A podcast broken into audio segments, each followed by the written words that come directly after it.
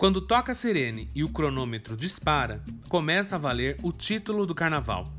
Os foliões pisam na avenida sob o olhar dos jurados. É o desfecho de meses de trabalho, a estreia de um espetáculo que só vai acontecer uma ou duas vezes, no máximo. Só quem já viveu uma apuração sabe a aflição que o nota a nota dá no coração. Hoje vamos aprender um pouco sobre os quesitos julgados nos desfiles das escolas de samba espalhados pelo Brasil. Vamos falar de carnaval?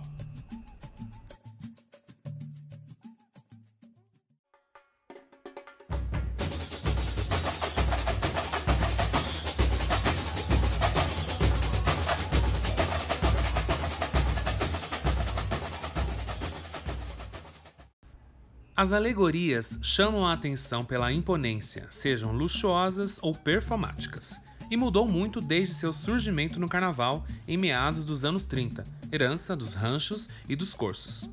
No início, as alegorias eram obras realizadas por artistas populares, porém, com um crescente interesse pelos desfiles das escolas de samba, objetivando ainda a disputa dos títulos, elas procuraram profissionalizar-se. Esses profissionais são atualmente os responsáveis pelo gigantismo dos desfiles. A cada ano, os carros foram se tornando mais profissionalizados, ganhando caráter de trunfo para as escolas em meio ao grande espetáculo. Esse quesito avalia os carros alegóricos, seu acabamento e a sua relação com o enredo. Os carros alegóricos são grandes elementos considerados sobre chassis de automóveis, caminhões ou carretas, e também fazem parte do cenário ilustrativo do enredo, normalmente carregando destaques, e em cada cidade o manual de desfile determina a quantidade mínima e máxima de carros. O responsável pelo julgamento não deve preocupar-se com o material nas alegorias, mas sim com a criatividade do artista. Deve verificar se realmente as alegorias estão de acordo com o tema proposto. No entanto, o jurado deverá avaliar também os pormenores da fantasia dos destaques num todo com o carro alegórico geradores de energia e destaques com fantasias incompletas quase sempre significam décimos a menos na pontuação da escola.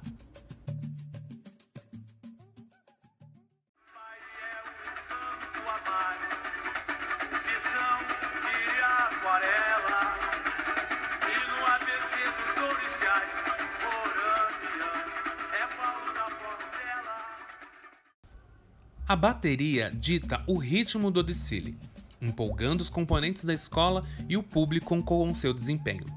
Para a avaliação, os jurados consideram a consistência entre os ritmistas e a capacidade de trabalhar em sintonia uns com os outros. Conforme o manual dos jogadores é observado, também a criatividade e a versatilidade da ala. Geralmente, os instrumentos leves, como tamborim, agogô, pandeiro e cuíca, vem à frente dos pesados, as caixas e os surdos. Os jurados avaliam também a sustentação, o entrosamento, o equilíbrio instrumental, a precisão rítmica, a afinação e o desempenho dos ritmistas, observando o andamento rítmico. Os fatores que batizam a análise do andamento rítmico são a manutenção regular e a sustentação da cadência dada pelo ritmo, a marcação firme e precisa, podendo ser variada e diversificada através de breaks, os das famosas paradinhas. A constância e a inalterabilidade do ritmo e a perfeita conjunção dos sons emitidos pelos vários instrumentos. O jurado, porém, não deverá levar em consideração a quantidade de componentes da bateria, no que se refere ao limite mínimo de componentes fixados pelo regulamento, o fato de que qualquer bateria não para de frente às cabines de julgamento ou de não estacionar nos recursos, e a eventual pane do sistema de sonorização na avenida. Um dos momentos mais tensos ocorre quando a bateria deixa o cortejo para entrar no recuo. Nesta hora, se algum instrumento desafinar ou sair do compasso, a escola pode perder pontos.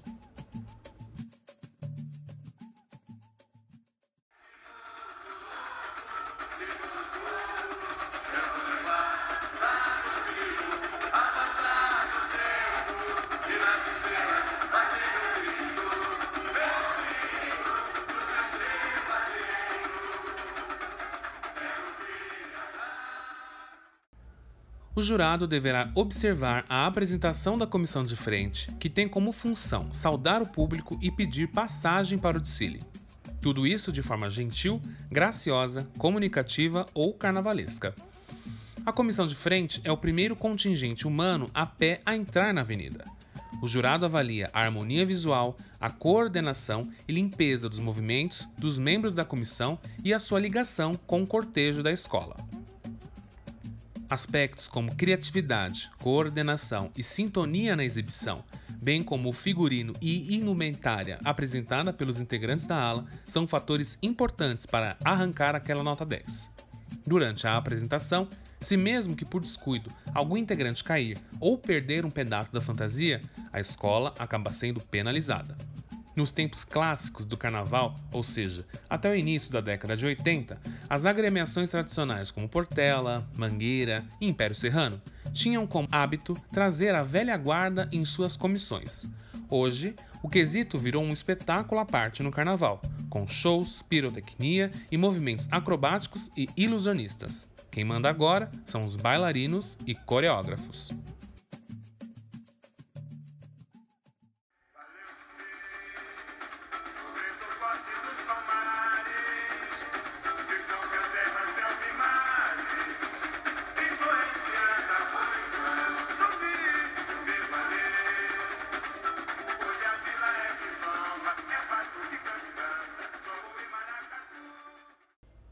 O enredo é a base de tudo.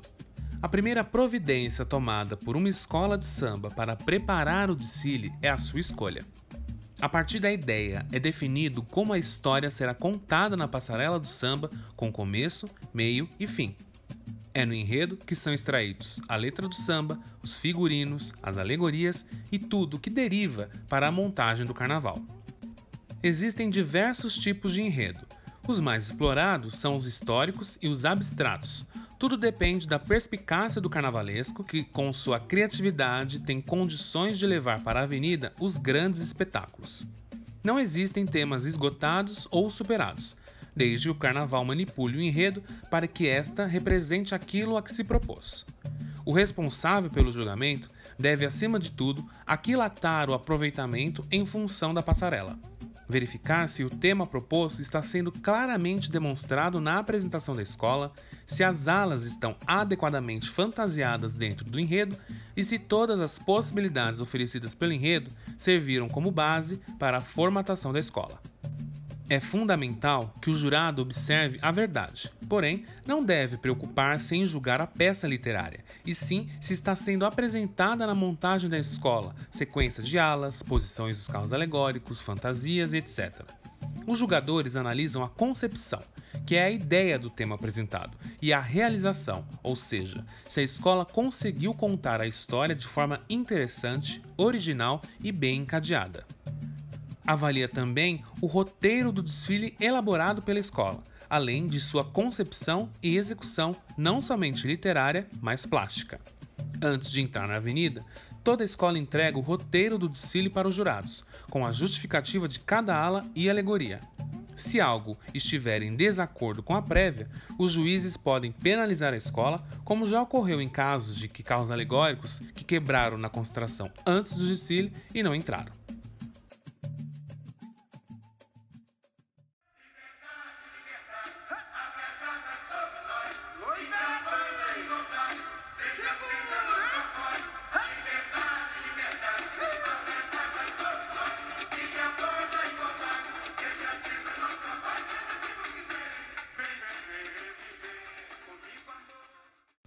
Os componentes dançam de acordo com o ritmo da bateria e do samba? A escola passa pelo público com um curso regular ou tem momentos em que para por muito tempo e depois corre para compensar? Existem buracos entre as alas ou elas se misturam? Esses são alguns pontos observados pelos julgadores de evolução, um quesito bem polêmico que já decidiu muitos carnavais. É uma espécie de harmonia da dança em sintonia com o ritmo da bateria. A coesão do desfile é julgada com rigor, ou seja, é proibido correr ou deixar os famosos buracos durante a apresentação, e deve ser considerada a manutenção de espaçamento o mais uniforme possível entre alas e alegorias. Além disso, as alas precisam respeitar a ordem proposta pelo enredo. Vale ressaltar que os vazios abertos para a apresentação do casal de mestre-sala e porta-bandeira, ou aqueles que ocorrem com a saída da bateria para o recuo, são chamados espaços técnicos e não são penalizados.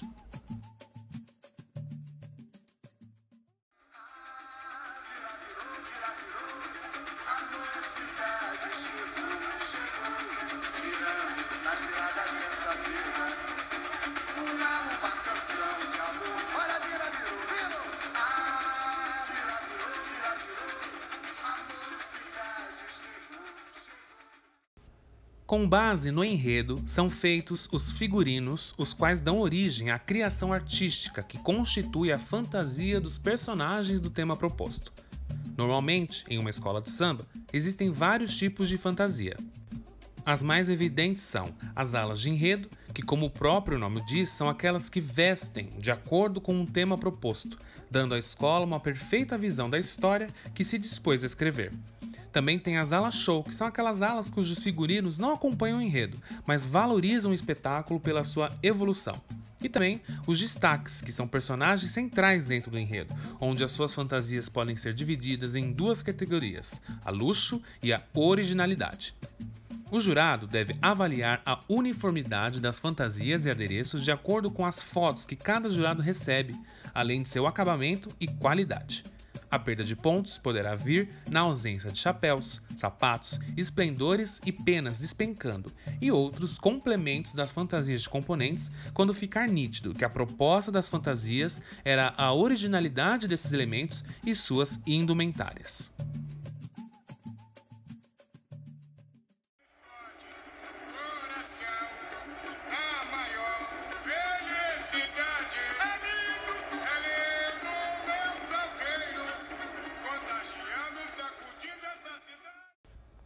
Dos quesitos mais complicados do carnaval, o quesito harmonia, está relacionado a ingredientes mágicos das escolas de samba. É necessário o perfeito entrosamento entre o ritmo, o canto e a dança.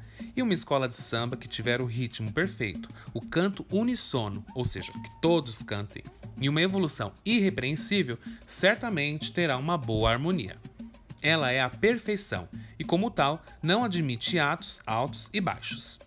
Durante todo o desfile, a escola deve manter a mesma cadência, cantar com igual vigor e evoluir com a mesma garra.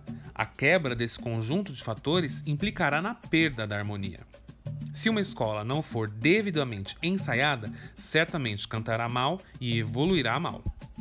O encarregado de julgar a harmonia deverá se fixar em toda a escola, verificando se ela está cantando sem se preocupar com o puxador do samba, Avalia também o entrosamento do canto dos componentes com o ritmo da bateria e a clareza na audição do canto em cada uma das alas da escola. É fundamental observar se a escola canta a melodia durante todo o tempo do desfile.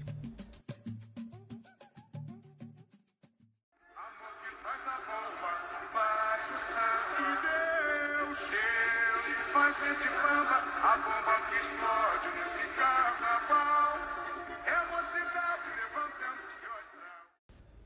O casal de mestre-sala e porta-bandeira é a nobreza do carnaval, pois levam o pavilhão, o manto sagrado de uma escola de samba para a avenida.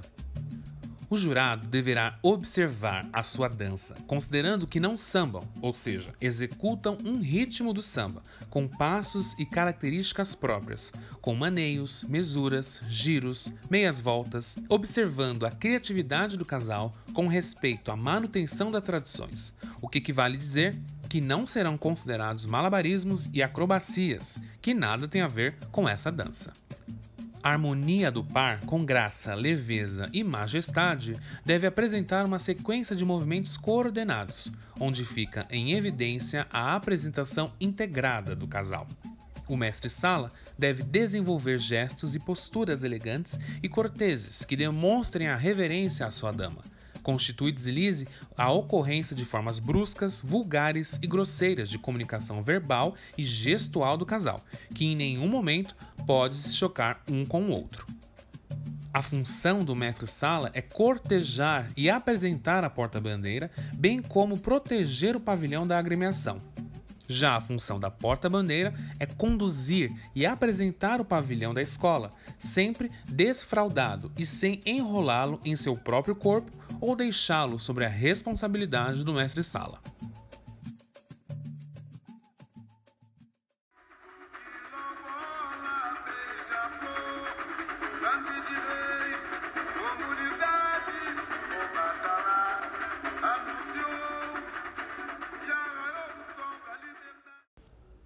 Música e melodia, a base do desfile, são avaliadas tecnicamente no quesito samba enredo. Voz, instrumentação, ritmo e letra podem ser considerados pelos jurados na atribuição de notas. Na letra, avaliam-se a adequação da mesma ao enredo, a adaptação à melodia, a riqueza poética, a beleza e o bom gosto. Para dar nota à música, alguns critérios são as características rítmicas e a força melódica. Um bom samba enredo precisa ter rimas ricas e um refrão de fácil acesso, tanto para o público das arquibancadas como para seus componentes. O encarregado de julgar o samba enredo deve exigir uma cópia da letra para uma análise detalhada do poema. O fundamento para quem julga letras dos sambas de enredo é conscientizar-se de que nelas reside uma das últimas possibilidades do homem do povo dar vazão à sua arte popular. A letra pode ser descritiva e se fixar em detalhes, mas necessita conter implicitamente a ideia, o espírito dos principais itens do enredo. A letra descritiva deverá absorver o tema a ser desenvolvido pela escola durante o desfile.